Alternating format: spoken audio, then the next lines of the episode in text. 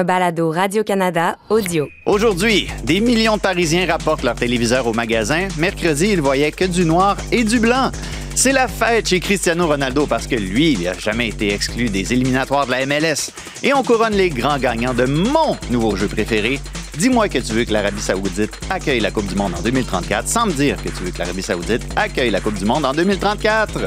Ici Hassan Camara. Ici Olivier Tremblay. Vous écoutez Tellement Soccer.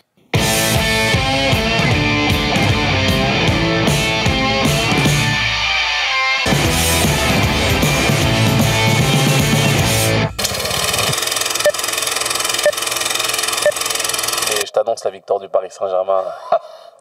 Facile. J'étais Vous n'êtes dubitatif. pas capable de battre Clermont. Non, mais c'est le cas. C'est ce qui s'est passé face à, Mar- face à Marseille ou en Ligue des Champions face à Dortmund. Bah ils ont perdu contre Nice. Ah ouais. Ils ont massacré Dortmund. Ah ouais. Match nul contre Clermont. Ils vont massacrer Newcastle. Je suis désolé. Je suis désolé de te dire ça, mais, Ah. mais ça va être le cas. Et puis, on va mettre au moins deux buts à St. James Park. Et tu vas revenir la semaine prochaine en me disant Hassoun, je suis désolé. Et puis, je vais venir avec un caleçon du Paris Saint-Germain. Tu vas venir faire l'émission avec. Et voilà. Comment voilà- caleçon? Voilà On le comment- verra même pas. Ah, des bobettes, pardon. C'est ça? Des bobettes? Allez.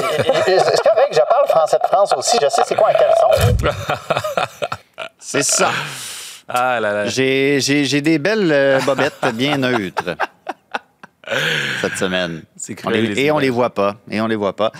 Ben oui, c'est un autre tellement soccer. Euh, C'est c'est l'épisode euh, où on troll Aswan Camara sans arrêter. C'est mérité. N'est-ce hein. pas? Au vu de l'assurance que je démontrais au vu des images, Ben c'est ça. Je mérite, je Hein? mérite. Voilà, tu t'es tu t'es brûlé sur ce je, je- je parlais du match retour au Parc des Ah, c'est ça. c'est pour ça que tu me disais, on va mettre au moins deux buts à Saint James. J'imagine que c'est ton petit nom pour le Parc des Princes, c'est Saint un- James. Non, c'est un petit café aux alentours de Paris. Ah, c'est ça, c'est ça, c'est ça, c'est ça. Euh, et là, on avait, on avait fait un pari, n'est-ce pas, que Oui. euh, on allait imposer un- le gagnant, c'est-à-dire moi, allait imposer un produit dérivé de son choix C'est vrai. euh, au perdant. J'ai déjà commis le- la réplique, la maquette du stade de Saint James, le vrai Saint James ici. Euh, par contre, et là, Assun, comme la semaine dernière, ne m'a pas écouté, je lui ai demandé de porter une chemise parce que j'ai quelque chose d'autre pour lui. Ah, je savais. Ah Alors, là on là a là là là une magnifique cravate de Newcastle United. Ah Alors, là là voilà, là je te laisse nou- je te laisse nouer ça. Écoute, je- je- j'ai regardé ma garde-robe ce matin, j'ai regardé la chemise que je voulais mettre. Je, me suis, je te jure que j'ai mis une chemise blanche en partant. Au vu du froid, je, Il vraiment. se cache derrière la Vraiment. météo. J'ai enlevé la chemise et Oh j'ai mis. Je suis parti boy. pour un petit pull, mais je. euh, je Et là, reste- tu payes le prix. Ouais. C'est ça qui arrive. Tu payes le prix. ouais, il faut, euh, il faut assumer dans la vie, donc euh, c'est pas très Voilà. esthétique. Donc, pendant Mais- que. Ben, c'est ça. On va, on va te laisser faire ton nœud de cravate. C'est Oh, important quand même. j'ai- défait le nœud de cravate. J'ai l'habitude. Je lui laisse. un-. Oui, monsieur est sportif professionnel. Il faut qu'il se fasse un nœud de cravate à tout bout de champ. Le temps de vous rappeler que oui, Newcastle a gagné 4-1 début de Miguel Almiron, Dan Byrne, Sean Longstaff et Fabian Cher, Lucas Hernandez qui a marqué pour le PSG. Et d'ailleurs, ben, c'est beau ça. Je savais beau. que tu serais beau comme un cœur avec ça. Ça fonctionne avec le pull. Ben oui, ça fonctionne. Ça, c'est une belle grande célébration pour moi. Et, euh, et justement, je viens, de, noter les buteurs, oui, mais on n'avait pas besoin que de ça à Saint James pour célébrer. Toute raison était bonne pour célébrer à Saint James. On peut regarder ça.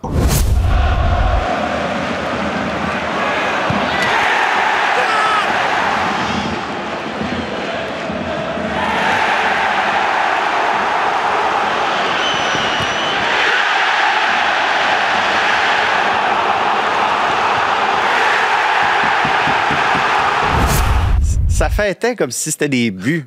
J'ai rarement vu une foule engagée comme ça en même temps. Ça fait 20 ans que, que- ça fait 20 ans que le nord-est d'Angleterre attend ça. Ouais. Euh, Asun, euh, ça fait quelques fois pendant qu'il y a des clips qui passent, que tu utilises le verbe démonter, Ouais. se faire démonter. Le PSG, le PSG s'est fait démonter et est-ce que c'est pas, euh, est-ce que c'est pas le reflet de ce que cette saison-là est en train de devenir aussi pour le PSG, une saison, il y, une, a une grosse transition qui s'opère forcément, plus de Lionel Messi, plus de, plus de Neymar. Tu t'attends à ce que Kylian Mbappé prenne cette équipe-là sur son dos. C'est pas du tout ce qui est en train de se produire. Non, pas du tout. Et puis, euh, comme tu l'as dit, au niveau de l'état d'esprit, on commence à se poser des questions. Je dis commence parce qu'on on reste encore dans le début de saison, donc forcément on a envie de croire à, à de belles choses euh, dans, dans les semaines à venir, mais la réalité c'est que tu peux pas arriver avec euh, ce, ce- ce manque d'engagement face à une équipe anglaise qui, est, qui, est- qui- voilà, qui a investi dans des, des joueurs de qualité. Est-ce qu'ils sont, est-ce qu'ils ont sous-estimé Newcastle, tu penses? Je pense, ouais. Franchement, oui. Dans l'état d'esprit, c'était euh, franchement, on était à peut-être trois niveaux, quatre niveaux en dessous de, de ce que proposait Newcastle à domicile. Ça défendait en avançant. euh, le milieu de terrain était incroyable. Euh, ça, dans les duels, ça a été exceptionnel aussi. Et pour couronner le tout, on avait un public qui jouait, qui jouait justement son match. Le fameux 12e homme était réellement là. c'était fou. Il jouait son rôle et puis tu sentais vraiment que bah là, pour sortir avec les trois points, ça allait être difficile. Donc dans l'état d'esprit, tu étais en dessous et en plus tactiquement, bah, ce qui a été proposé par euh, Luis Enrique, l'entraîneur du Paris Saint-Germain, c'était juste une preuve de suffisance et on a pris de haut Newcastle. On a joué avec quatre attaquants. C'était kamikaze. Mais c'est ça, tu joues avec quatre une ligne de quatre attaquants, tu laisses seulement deux milieux de terrain à l'extérieur face à une équipe justement qui, bah, qui met de l'engagement, qui met de la difficulté. Tu, tu- tu partais justement à l'abattoir et ça a été le cas pendant presque 90 minutes où ça aurait pu même être bien pire. C'est 3-1, mais euh, c'était épouvantable vraiment à voir le PSG jouer de cette façon-là. J'ai pas, j'ai pas adhéré du tout. T'as oublié euh, Fabian Cher. En plus, le magnifique T'as but, oublié Fabian Cher. Magnif- magnifique but pris en- en- à la fin. Je veux dire, c'est c'est c'est le, le score reflète la physionomie du match. C'est amplement mérité et euh, franchement, euh, je pense qu'ils doivent corriger énormément de choses s'ils veulent. euh, bah, espérer quelque chose en Ligue des Champions, sans ça, là, tu passeras même pas le groupe. Il y a, il y a le Milan AC aussi, Dortmund. euh, Dortmund. Je veux dire, c'est des équipes costauds. Donc, euh, tu peux pas arriver justement avec ce degré de, suffisance et à dire, bah, moi, j'ai joué quatre attaquants à l'extérieur en Angleterre face à Newcastle. Bah, non, ils nous le font payer cash et puis euh, c'est c'est mérité. C'est mérité. Et là, bon, on parlait beaucoup de, justement, Kylian Mbappé qui arrive euh, dans le Nord-Est, qui vient jouer à Newcastle. Ça faisait longtemps qu'il y avait eu un joueur de cette classe-là sur cette pelouse-là. Les supporters du Paris Saint-Germain qui étaient très confiants en arrivant à Newcastle, en disant que ça allait être facile et tout ça, que Kylian Mbappé allait brasser la cage. Et là, après le match, c'est complètement l'inverse qui se passe. Il est la cible de nombreuses critiques. Oui.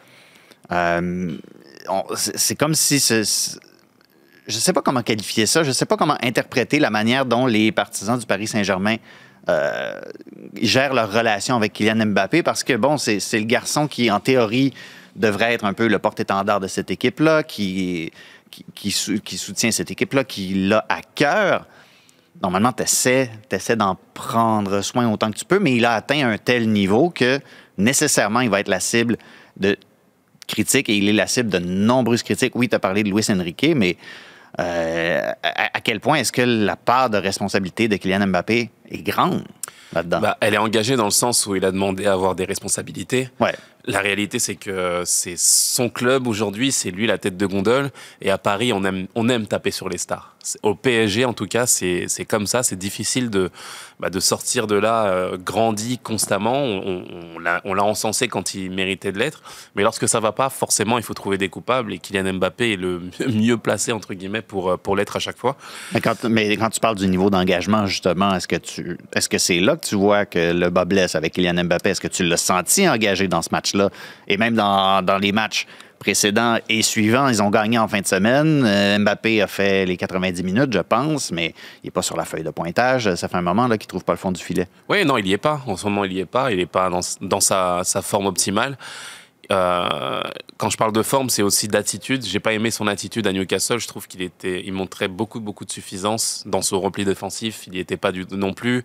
Euh, beaucoup de gestes d'humeur aussi. Et puis, tu avais l'impression que pour lui, bah, c'était juste un match euh, à passer. Et puis, si on le perd, c'est pas très grave. C'est un petit peu ce qui ressortait de son langage corporel. Alors que c'est le projet du club d'aller gagner la Ligue des Champions. Ouais. Peu importe la manière dont on y arrive, le projet, c'est gagner la Ligue des Champions. Bah, il y a plus de Messi, il y a plus de Neymar sur qui taper, il y a plus de Marco Verratti, donc forcément, bah, on regarde. euh, On pourrait taper sur Marquinhos, honnêtement. ouais, oui, sur le coup, ouais, c'était compliqué pour lui aussi. Mais, mais je veux dire, Kylian Mbappé doit justement euh, euh, embarquer dans ce projet-là à travers l'attitude. Il a voulu des changements, il y a eu pas mal de, de, de remaniements aussi, il y a eu des joueurs qui sont arrivés pour euh, le pour l'encadrer aussi, pour euh, pour jouer autour de lui. Euh, on appelle la bande à Kiki autour de autour de Kylian Mbappé avec Colomwani, avec Ousmane Dembélé qui sont, qui, sont, qui sont très proches de lui et qui amènent euh, bah, le rapport aussi offensif Je autour veux- de lui. Je veux bien, mais ça ressemble à la vieille ligne de, de Zinedine Zidane quand le Real Madrid a vendu Claude Makelele puis qui ramasse David Beckham. Puis Oui. pourquoi mettre une autre couche de peinture sur la Bentley quand tu vends le moteur? Ouais, exactement. C'est exactement Marco ça. Verratti est plus là. Ouais, ce ça genre manque de, de joueur-là, il n'y en a pas. Ouais, ça manque de liens, ça manque de, de- de joueurs capables justement de tenir le ballon au milieu de terrain. Je trouve que je t'ai parlé de Marco Verratti, mais pour moi, ça serait pas, serait pas une, ça aurait pas été un. J'aurais aimé qu'il soit justement présent dans ce type de match parce que je sais qu'il aurait pu amener sa qualité dans un bon état d'esprit. Mais la réalité est celle-ci, c'est qu'il y a eu du changement et aujourd'hui, bah, c'est l'équipe de Kylian Mbappé. Donc à lui justement d'en- d'endosser son rôle de, de leader. Tu es en train de me dire c'est pas un bon directeur sportif, ce gars-là? Ah, justement, c'est pas c'est pas le rôle qu'on qu'on veut le qu'on veut le voir endosser. On veut le voir on veut voir un joueur engagé qui euh, qui assume ses, ses responsabilités sur le terrain. Il est capitaine de cette équipe entre guillemets officielle. Officiellement, en équipe de France, c'est le, le capitaine aussi. Et puis c'est dur de le voir faire ce genre de prestations là où on l'attend euh, le, le plus.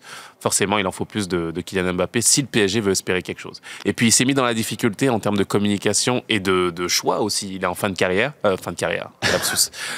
Il est en fin de contrat. Il a- Eric Cantona. Exactement. Il a décidé de ne pas renouveler son contrat avec le Paris Saint-Germain pour l'instant, ce qui fait que bah, il se crée une pression supplémentaire. On en attend énormément pour sa dernière saison avec le Paris Saint-Germain, donc forcément, les yeux sont rivés sur lui, sur son attitude, sur euh, les statistiques qu'il a, et euh, à lui justement d'assumer son rôle jusqu'à la fin pour ne pas à penser qu'il est parti avant, avant même de, il est parti psychologiquement avant même de la fin de saison. Donc euh, ouais. Kylian Mbappé pourrait être euh, la couche euh, de peinture dorée sur euh, la Bentley qui fonctionne à plein régime au Real Madrid. Il y a une coupe de moteur maintenant dans cette équipe-là. Ouais, de la Rolls-Royce Hein, là-bas. Regarde, ouh, Jude Bellingham Bellingham. là. Ouf, ouf, ouf. Je rêve à lui des fois. Ah, incroyable, franchement. Je suis pas surpris en même temps, je m'attendais à ce qu'il soit extrêmement performant, mais là, 10 sur 10, je veux dire, c'est juste exceptionnel ce qu'il arrive à faire. On va revenir au PSG. Euh, Luis Enrique, là, euh, qui, qui, qui parle, qui parle avant d'affronter Rennes, puis qui dit Ah, on a perdu 4 à 1, mais c'est une bonne performance. Je regarde ça, il y a plein de positifs à tirer de ça. Je paraphrase, là. Mais c'est un peu le discours qui tenait. Euh, quand est-ce qu'il quand est-ce qu'il va te dessouler? Je- je- je- c'est peut-être dur, là, comme constat, mais il me semble qu'il est complètement déconnecté de la réalité, lui. Moi, je trouve qu'il abuse. Luis Enrique, il abuse parce que dans ses choix tactiques, comme je l'ai dit, j'ai l'impression qu'il il est parti avec une grosse touche d'arrogance. À partir avec quatre joueurs à l'extérieur, quatre joueurs offensifs à l'extérieur de cette façon-là, dans un match euh, qui s'avérait compliqué, bah c'est, pour moi, c'est suicidaire, tout simplement. Et puis ensuite, dans sa communication, on est en 2023, on a besoin d'explications, de, de, de contenu aussi intéressant, pas pour les journalistes, mais, mais pour les gens à la maison, les amoureux du Paris Saint-Germain, qui veulent avoir une explication sur ses choix tactiques. Pourquoi jouer avec deux milieux, euh, deux milieux de terrain seulement, quand euh, on, a, on a un trois milieux Dont un enfant. dont un enfant de 17 ans, je veux dire. Donc euh, forcément, tu- on a envie d'avoir des Et puis lorsqu'il euh, voilà, lorsqu'il qui répond, euh, euh, qui, qui- qui donne des, des réponses toutes faites et qui, la, qui, qui donne vraiment pas envie justement de répondre aux journalistes, bah, je trouve que c'est pas une attitude à avoir. Il a déjà eu cette attitude-là au, au Barça avec l'équipe nationale aussi euh, d'Espagne où euh, il allait carrément sur Twitch pour répondre aux gens et, et, et laisser les journalistes de côté. Et ça, je- c'est une manière de gérer une Ah, équipe. Aller sur Twitch. c'est une manière, en, en- en tout cas, mais je trouve que voilà, on a besoin de réponses, on a besoin de- d'explications aussi. Et puis, j'ai trouvé très entêté, moi, dans son match, à pas vouloir changer de tactique. J'espère que bah, va continuer à, à changer. Il l'a fait à Rennes hier. À lui de continuer dans ce sens-là. Est-ce qu'il sort du groupe? Oui, Paris Saint-Germain, ouais? oui, oui. Je pense que Quand même. j'espère qu'ils vont prendre, voilà, qu'ils vont prendre des enseignements de, de ce genre de match. Il y a quand même de la Je te demande pas si t'espères, là. je te demande Bah, y a- est-ce qu'ils vont le faire. Oui, ils vont le faire. Il y a quand même de la qualité dans cette équipe. Pour moi, c'est le meilleur effectif du groupe. Après, c'est pas l'effectif, c'est pas la qualité qui fait la différence. c'est l'état d'esprit et euh, j'espère qu'ils seront euh, bah, de retour à, à, à Paris pour, euh, pour massacrer cette équipe de Newcastle comme, Ah, il, comme il se doit. commence pas. On a le temps de penser à faire d'autres paris là-dessus. Là. On a le temps de voir ça arriver, mais en tout cas, champion incontesté du Paris à tellement sa c'est qui? C'est moi. C'est Oli. Il faut, faut te le donner. Faut te le donner. T'es bon. Voilà. Il est bon. il est bon. Qui a marqué le premier but de Newcastle à Soud?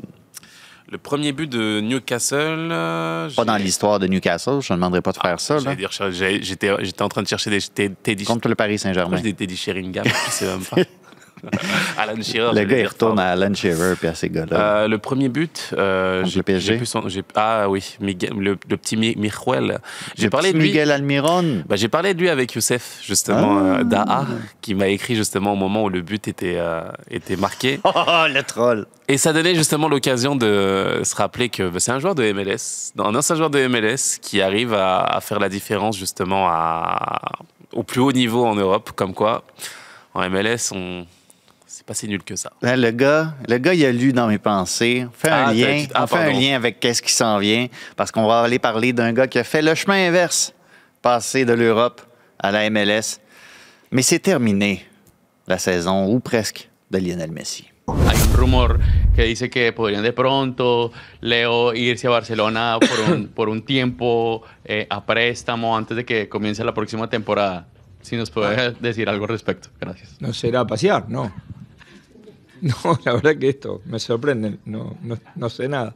Si me decís que va a, visitar Barcelona o de vacaciones, sí, te puedo decir, es probable, pero de esto la verdad que desconozco. Tata Martino, pris de court hein, par euh, cette question-là sur le futur de Lionel Messi. Est-ce qu'il va être en prêt à Barcelone? Est-ce qu'il va aller en vacances à Barcelone?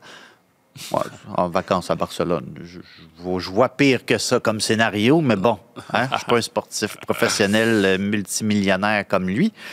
Toujours est-il que l'Inter Miami a été battu par Cincinnati en fin de semaine, 1 à 0 à domicile. Messi, on, on s'est posé beaucoup de questions hein, sur son état de santé, blessé, pas blessé. Il était sur le banc, il a joué les 35 dernières minutes, mais ça n'a pas été suffisant. L'Inter Miami est mathématiquement éliminé de la course aux éliminatoires dans la MLS. C'est fait. Et là, la question, ben, c'est quoi la suite pour Lionel Messi? Parce que on s'attend tout le temps à ce qu'il se passe quelque chose avec Lionel Messi. C'est presque rendu notre, notre, notre réglage de base. C'est Ouais. ça. Quelle est la suite? Quelle est la suite avec Lionel Messi? Comme si on ne pouvait pas euh, envisager que ben, prendre une coupe de mois de vacances, ça pourrait être pas pire aussi. Euh, Qu'est-ce que tu penses que ça va être? Qu'est-ce que tu penses que ça va être le choix? Est-ce que c'est euh, légitime de penser qu'il va retourner jouer quelques matchs à Barcelone? Comment est-ce que tu vois ça se dessiner? Bah, je pense qu'il faut trouver une façon de rendre hommage à, à Messi Ça, oui. au, Ah oui. au- au FC Barcelone. Après, de quelle façon? Est-ce que ce serait un match amical entre l'Inter Miami et le Barça? Est-ce que ce serait un prêt de Lionel Messi? À, au FC Barcelone Là encore, c'est euh, des discussions. Mais sûr. Financièrement, ça semble difficile. Oui, bon, ça peut s'arranger d'une certaine Vraiment? façon. Oui, Ah. toujours, toujours. La Fédé, euh, la Fédé puis la Ligue en Espagne sont pas compliqué. mal... c'est euh, com- ouais, c'est sur compliqué, les règles vrai. salariales, ils sont assez euh, stiff. Non, c'est vrai, mais euh, j'ai- cinq mois d'arrêt, en fait, je trouve ça extrêmement long pour un sportif de haut niveau, surtout à 36 ans. Je trouve qu'il doit trouver un projet où il peut garder un certain rythme, garder euh, bah, l'envie de, de, de- de jouer, de trouver le terrain week-end après week-end. Et je pense que c'est dans son intérêt à lui, justement, de de- bah, de- d'avoir ce rythme-là, mais aussi pour les, les fans qui, vont, qui veulent voir Messi jouer, qui veulent voir Messi, justement, euh, être sur les terrains euh, week-end après week-end. Donc forcément, euh, moi, je, je souhaite en tout cas qu'il puisse trouver un projet. Alors, est-ce que ce sera à Barcelone? Est-ce que ce sera euh, en Argentine? Ça peut être une option aussi. Pourquoi pas euh, trouver une pige en, en- en Argentine pendant 4 mois, 4 mois où il peut euh, jouer et rendre... euh, bah, donner en fait son, son, son, son aura aussi euh, sur, son, sur ses terres. Aller faire un tour à Newells. Pourquoi pas? C'est c'est- c'est son club aussi et je pense que ce serait euh, une façon justement de, voilà, de, de tourner la boucle une- une- une- d'une certaine façon, mais euh, moi je- je- j'espère en tout cas qu'il restera pas cinq mois inactif parce que c'est c'est- c'est- ouais, compliqué à ce niveau-là, à 36 ans après de, de revenir aussi en forme, je- je- j'ai du mal avec ça. Il pourrait faire comme Matko Miljevic, Qu'est-ce qu'il avait fait? Se trouver une ligue, euh, une ligue de garage, un Moi, peu je, une ligue moi, je, je- je euh, rentre à pas dans côté. ces, je rentre pas dans ces palabres-là. Non. Tu penses pas qu'il tu sais, une petite ligue, là? Pas besoin d'être à Miami même. là. Il peut aller euh, dans la banlieue d'Orlando, à Kissimmee, là, dans ces coins-là. Là. Il s'est fait remarquer. Puis euh, euh, il se fait jouer, puis comme ça, là, il peut jouer. Là, Notre, euh, notre petit Marco s'est fait remarquer euh, dans la petite ligue. En mais justement, non, On- il s'est pas tant fait remarquer. Bah, si, tu. Ben non, mais s'il s'était fait remarquer à ce degré-là, il me semble qu'on en aurait entendu parler Alors- bien avant. Alors, imaginons Messi, justement. Donc, euh, je, pense- je pense pas qu'il ait la, la même idée que lui, mais, mais écoute. euh, C'est pas pire pareil. ouais, non, mais Dans, les cages, là, dans les cages avec des. Vous avez ça, vous autres, en Europe, là, des terrains euh, en- Les- les failles. en- engrillagés. là. Exactement. Non, euh, moi je- j'espère. J'espère qu'il trouvera un, un- un projet intéressant. On peut penser au Paris Saint-Germain, ça peut être une option. Je sais qu'il nous écoute de, de- Il l'a dit. Il l'a dit. depuis Miami, ça peut être une option pour lui. Qui sait Ah oui, il a tellement aimé ça, il l'a dit à Miami. Je suis sûr qu'il serait reçu là, avec euh, des grande fleurs pompe, ouais. tout. Exactement. Du chocolat. Ce serait une, une petite option, mais, euh, mais non, faut qu'il trouve un club. Faut que, je pense que ce serait intéressant et j'ai hâte de voir quel choix il va, il, va, il, va, il va trouver pour ça. Ou alors ça va être de longues vacances pour lui, mais Ah je oui. suis pas sûr que ce soit Écoute. une bonne option. J'étais de ceux qui pensaient qu'il y avait une chance que Miami se rende en, élim- en éliminatoire, tout en pensant que avec ce qu'ils avaient fait depuis le début de la saison, la. Coupe des Ligues, d'un, ils partaient trop loin, mais ils ont gagné la Coupe des Ligues, ils sont qualifiés là, pour, la, pour, pour la Ligue des champions avec ça. Euh, les éliminatoires, ça aurait été du bonbon. Ça aurait été du bonus. Il y avait une chance qu'ils y arrivent, mais c'était du bonus. Au vu de tout ça, qu'est-ce que Lionel Messi a fait? Lionel Messi, qui est sur la il a- joué quoi? Ah, quatre matchs de MLS, Non, puis il est compte. candidat. Là, avant de tomber sur la parle. Ligue, ça Ah, fait pas sérieux, mais c'est les clubs qui soumettent leurs candidats, puis ils ont soumis Lionel Messi comme joueur de l'année, le joueur le plus utile en MLS. En tout cas, il y avait un, il y avait un, il y avait un petit coquin là, qui, samedi, après le match euh, du CF Montréal, qui a demandé à Mathieu Chouanière si sa candidature était plus légitime que celle de Lionel Messi. Ouais, Mathieu bien. a évité la question de manière très à droite. Mais au vu de tout ça, ça va être quoi le bilan de la première saison de Messi en MLS? Absolument positive. Franchement positive parce que euh, il a joué avec euh, le bon état d'esprit. Je trouve que euh, a tout donné sur le terrain. Il avait envie, ça se voyait.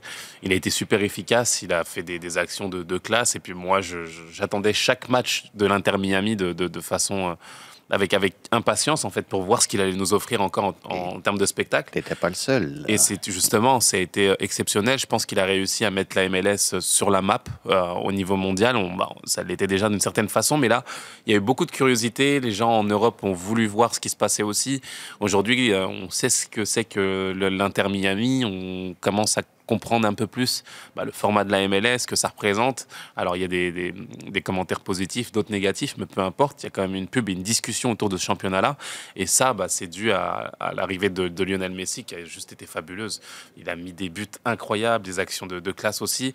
Et puis, bah, il a fait Barcelone, le Paris Saint-Germain, l'Inter Miami, mais j'ai comme l'impression que dans le dans l'imaginaire des gens, bah quand il prendra sa retraite, bah, ce maillot rose sur son dos, il restera quand même d'une certaine façon.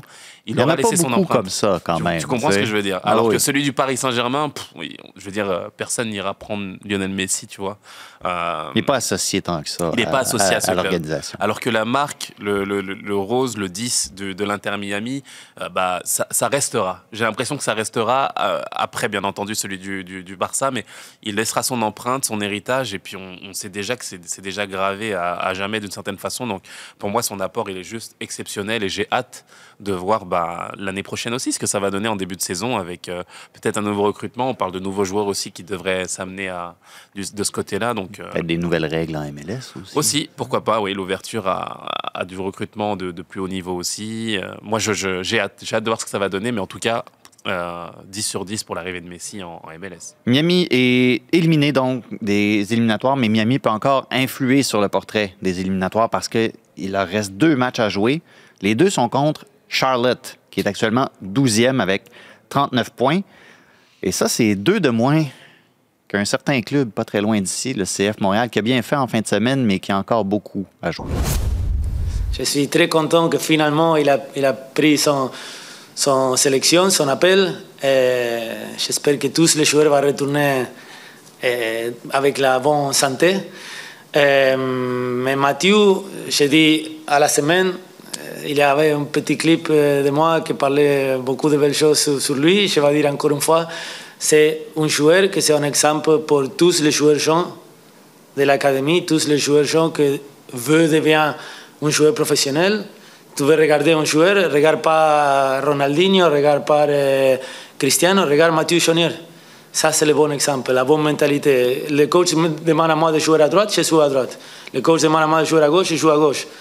Il aime de jouer au meilleur. On essaye de mettre lui dans cette poste, box to box. Il aime ça, mais il dit pas de problème, à droite, pas de souci. Je fais le boulot, je marque aussi des buts, je peux aussi donner des assists. C'est exceptionnel. Et j'aime, j'aime de jouer comme Mathieu, j'aime un joueur comme Nathan Saliba, j'aime euh, un joueur comme, comme Joel Waterman aussi, qui a fait une saison excellente, à mon avis. Il mérite aussi d'être là avec l'équipe nationale. Et c'est ça. Si c'est à moi, je suis avec 11 Québécois, honnêtement, parce que c'est de la bonne mentalité.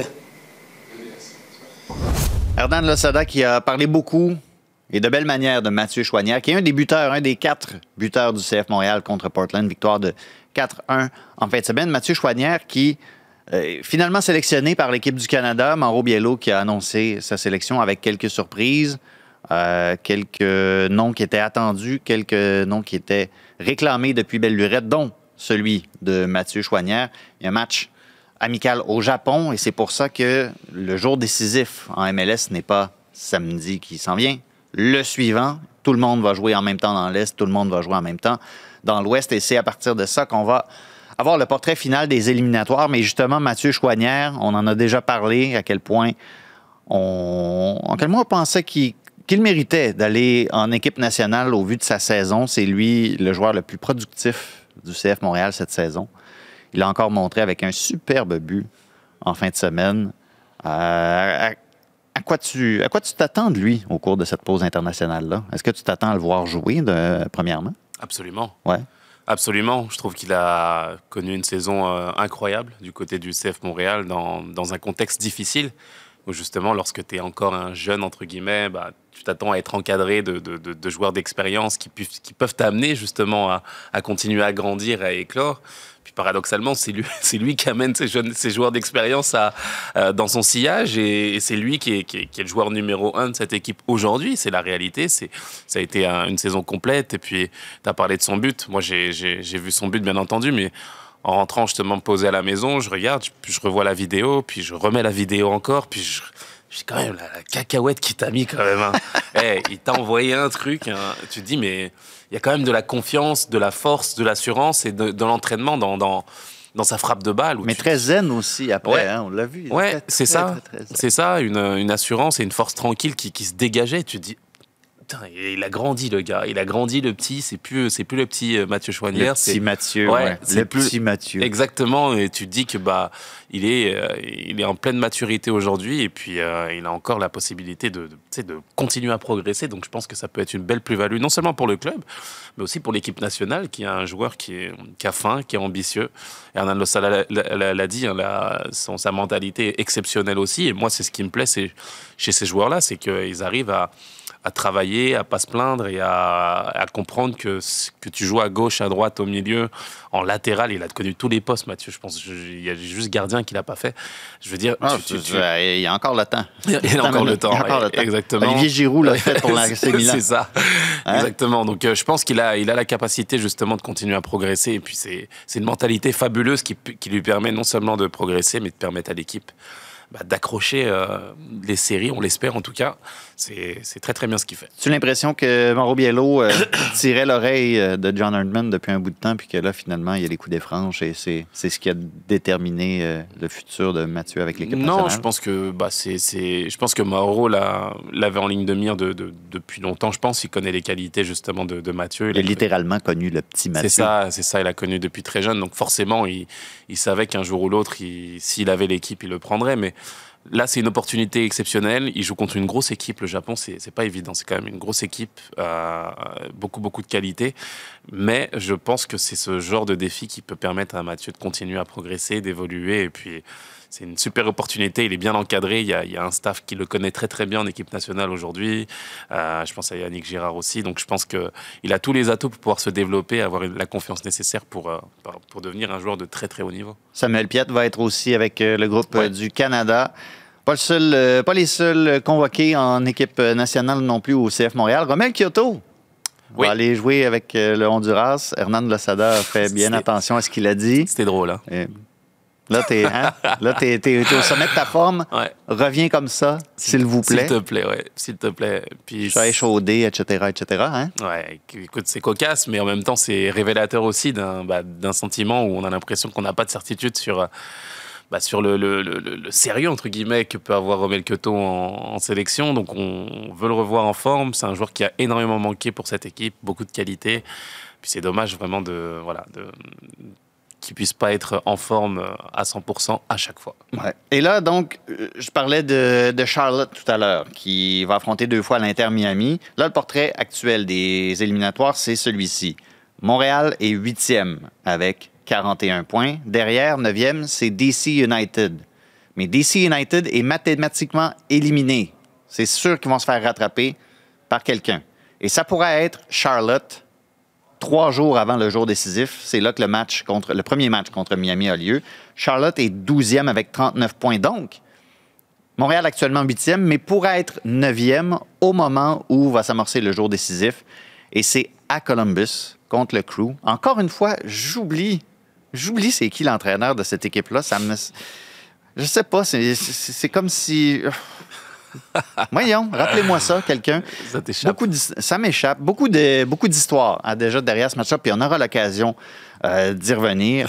Mais là, c'est parce que derrière aussi, ça pousse. Là. Montréal, Montréal se déplace pas très bien. Ouais. Columbus joue très, très bien à domicile. Et derrière, il y a les Red Bulls de New York qui doivent, qui doivent se déplacer à Nashville. Ça, c'est difficile. New York est dixième. Il y a Chicago qui va affronter euh, le New York City FC qui sont eux-mêmes 13e. Encore avec les éliminatoires à porter, ça va être un autre gros match à suivre. Ça risque d'être un fouillis total À 100%. le 21 octobre, Ouais. pendant que tous ces matchs-là ont lieu. Mais rapidement, puis encore une fois, on va sans doute y revenir sur ce match-là la semaine prochaine, le crew qui reçoit Montréal au jour décisif.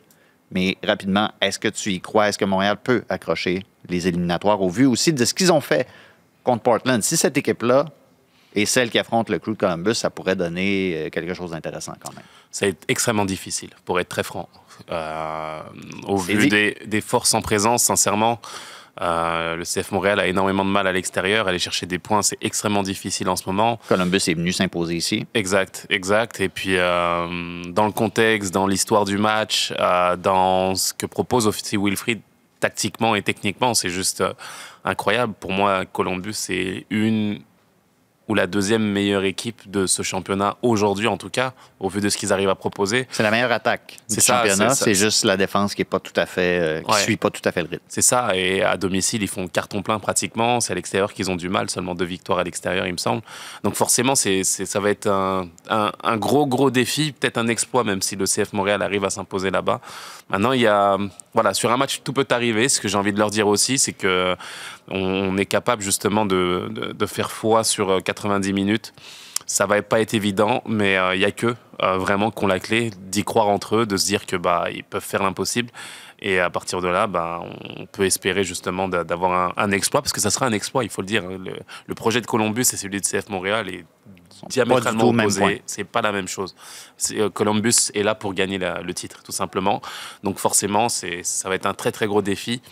J'ai hâte de voir ce que vont faire ces, jeunes-là face à cette écurie-là, mais ça, ça, va être difficile quand même. C'est samedi. Dans deux semaines, on va savoir c'est quoi le portrait des éliminatoires exact. Je vous rappelle, c'est les, il y a les sept premières équipes de chaque association qui sont directement qualifiées, puis il va y avoir un match, un match de barrage, 8 et 9. On, s'accrochait encore à la possibilité que Montréal reçoive Miami. Ça n'arrivera pas. Non, Ça n'arrivera pas, désolé. Montréal qui va être tout faire pour accueillir ce match-là en éliminatoire, ce match de barrage-là. C'est ce que Mathieu Chouanière a dit d'ailleurs. Parlant d'accueillir des matchs, puis on espère, puis on s'accroche pour accueillir des matchs, parlons de l'Amérique du Sud parce que on a su cette semaine quel était le nouveau projet de la FIFA pour la Coupe du Monde de 2030.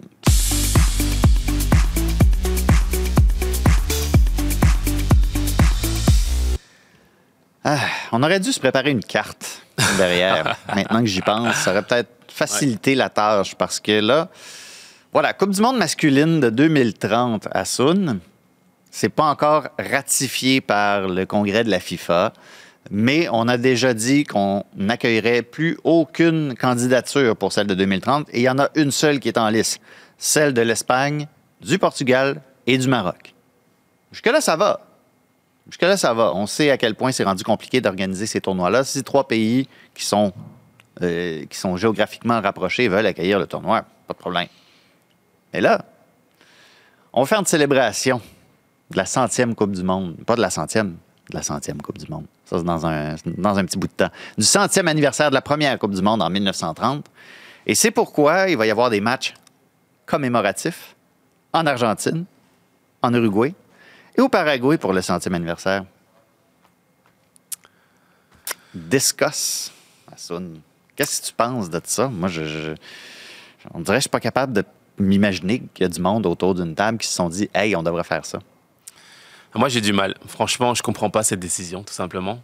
Euh, j'ai l'impression qu'on perd l'essence même de la Coupe du Monde, en fait, à avoir un pays qui reçoit euh, le monde entier, où il y a une certaine touche, une, une frénésie qui, voilà, qui émerge dans le pays. Et puis, pendant un mois, bah, on a hâte justement de découvrir ce pays-là. Puis, ce pays hôte fait découvrir sa culture, l'effervescence, le- la joie aussi de tout un pays.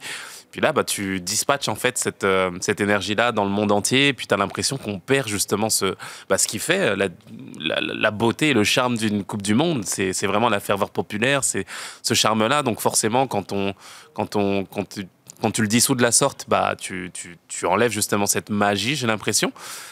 Après, tu te demandes que tu as tu tu t'es dit que tu as eu du mal à imaginer qu'on ait pu euh, justement euh, s'asseoir dans un bureau et mettre en place cette, ce format-là. en Ben, même temps, s'il y a une moi, je- place dans le monde, un bureau dans le monde où est-ce que je m'imagine qu'on pense que c'est une bonne idée, c'est bien ceux de la FIFA. non, Tu sais? Non, Olivier.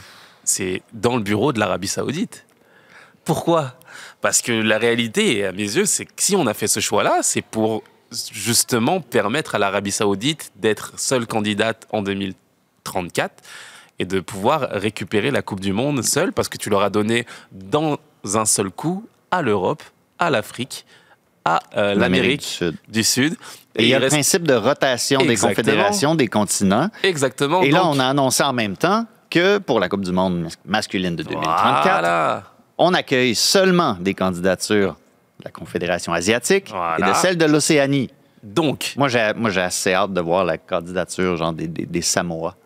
mais c'est ça. Donc, qui il reste, il reste qui? Et qui a annoncé justement qu'ils étaient officiellement candidats pour recevoir la Coupe du Monde 2034 L'Arabie Ben, Saoudite. L'Arabie Saoudite, s'il avait pu devancer le communiqué de la FIFA, il l'aurait fait. Il était prêt. Il avait juste à appuyer sur Mais ils l'ont- envoyer. Ils l'ont fait dans la même journée. Dans la même journée, dès qu'il y a eu l'annonce, tout de suite, l'Arabie Saoudite se porte justement candidate. Donc, tu, tu sais ce qui est- ce qui s'est Mm. passé. On a fait ça pour donner, octroyer la, la Coupe du Monde à l'Arabie Saoudite. Et je trouve que c'est bah, c'est c'est bien dommage d'une certaine façon de le faire de cette façon-là, en tout cas. Euh, je trouve que c'est même pas subtil, en fait. Attendez peut-être trois semaines, tu sais, trois semaines avant de l'annoncer.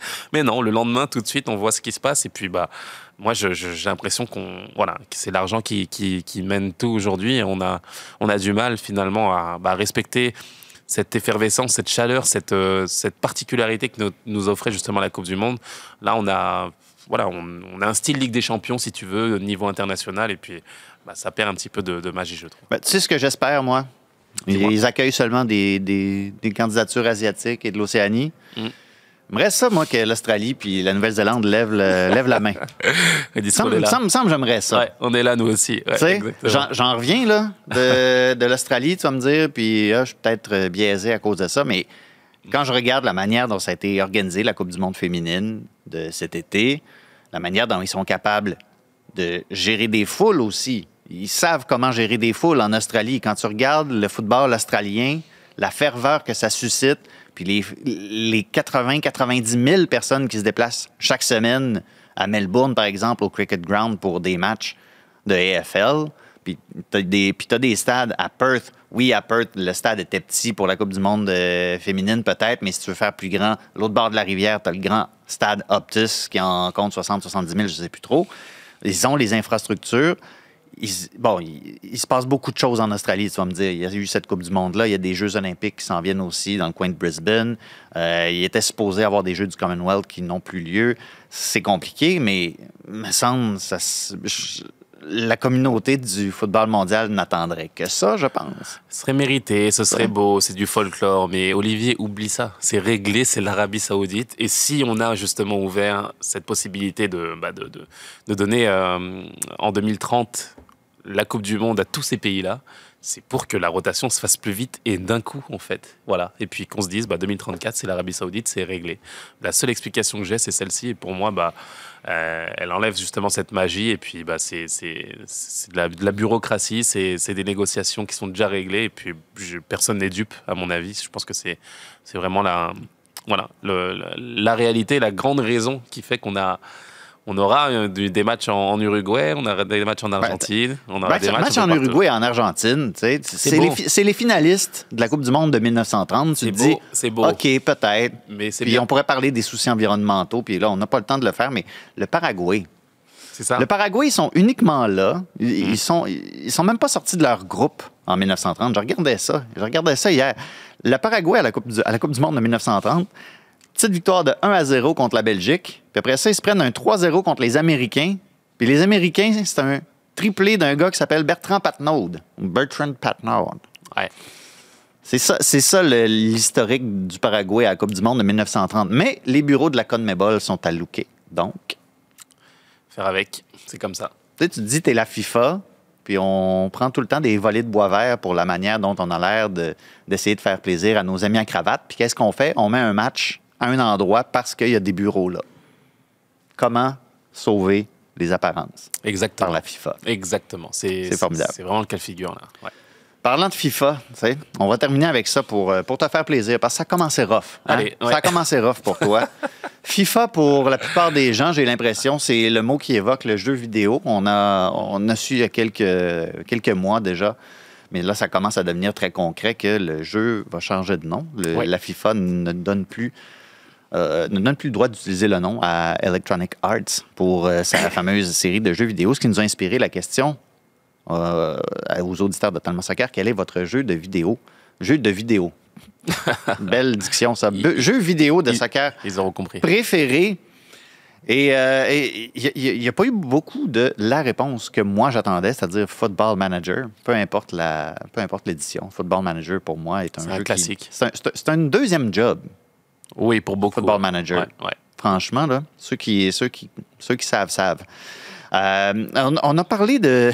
On, on- on nous a sou- on nous a soulevé Pele's Soccer pour Atari. Es-tu assez vieux pour avoir joué au Atari, toi? J'ai connu l'Atari, mais j'ai jamais, pas joué à jamais, Soccer? jamais, jamais joué. Ça avait pas l'air top top. Non. Ça avait pas l'air top top. Je te le dis tout de suite. Ouais. Fi- Quelqu'un quelqu'un a parlé de FIFA Street. FIFA Street. Ouais, c'est un jeu de euh, soccer de rue. Ben, sûrement, j'ai le nom en référence en tête, mais j'ai jamais. Je vois les images aussi dans ma Ouais. tête, puis je sais pas, ça me rappelle pas tant des si des bons flashs, ouais. ça. Exactement. Il y a quand même Mathieu qui nous a souligné que FIFA 98 n'a jamais Ah. été égalé. Le 98, ça, c'est l'édition qui lui a fait le plus plaisir. Euh, et il y a aussi notre ami, notre ami Serge, on l'appelle Serge, c'est Loïc, mais on l'appelle Serge, qui, euh, s- qui, qui parle avec justesse du fameux duel qu'il y a eu à une certaine époque. C'est plus vraiment un duel entre euh, Pro Evolution Soccer et. FIFA PES, c'était- c'était ouais, vraiment. pour la vraiment- jouabilité, pour Ouais. vraiment la manière dont tu utilisais la, la manette. Euh, c'était un, un jeu, c'était un- gros débat. Fallait pas, euh, fallait pas mettre des quelqu'un qui aimait, qui aimait jouer à FIFA et quelqu'un qui aimait jouer à PES dans la même pièce. Ça pouvait, ça pouvait mal finir. Exactement. Ceux qui, ceux qui savent savent. Encore une fois, personne n'a parlé de Sensible Soccer. Ça, ça m'a déçu. Sensible Soccer pour, connais- euh, je je pense que c'est pour euh, Super Nintendo. Ah, je connaissais pas. Le jeu où c'était le plus facile de marquer des buts de 40 mètres. Ah ouais? non, j'ai pas connu. Ouais, ouais, ouais, ouais, ouais. Il y a Jacques-Alexis là, qui me souffle à l'oreille que lui s'ennuie d'Alex Hunter quand euh, EA a commencé à jouer son, son mode dynastie ou je sais plus trop. Là, story mode, voilà. Alex. Hunter. Une, grande, une aussi grande vedette dans le milieu du soccer que Santiago Muñez. Ça permet de faire un beau lien, ça, boucler la boucle sur ce Tellement Soccer édition spéciale Asun et Newcastle. Belle, belle cravate, Asun. Ouais, franchement. merci beaucoup, hein. Belle, suis- cravoute, belle, belle cravoute. Ouais, je l'ai quand je- même tenu. hein. J'ai quand même Oh. tenu la cravate malgré le, le pull. Puis euh, te ça. dire euh, bravo, Oli, hein, T'es beau comme un victoire. En attendant le match retour. Oui, oui, je l'attends moi aussi, avec beaucoup d'impatience. Exactement. Dan Byrne est inévitable. Merci à Jacques-Alexis derrière la console. Merci aussi à Benoît. Merci à toi, Assoun. Merci à vous à la maison. Et on va se retrouver la semaine prochaine avec une équipe complète. Ça va être le retour du hockey, fait que on, va remettre un trio devant le- devant l'objectif. C'est ça le lien. On se retrouve la semaine prochaine pour un autre Tellement Soccer. Sur tous les terrains et sur tous vos appareils. Radio-Canada Sport.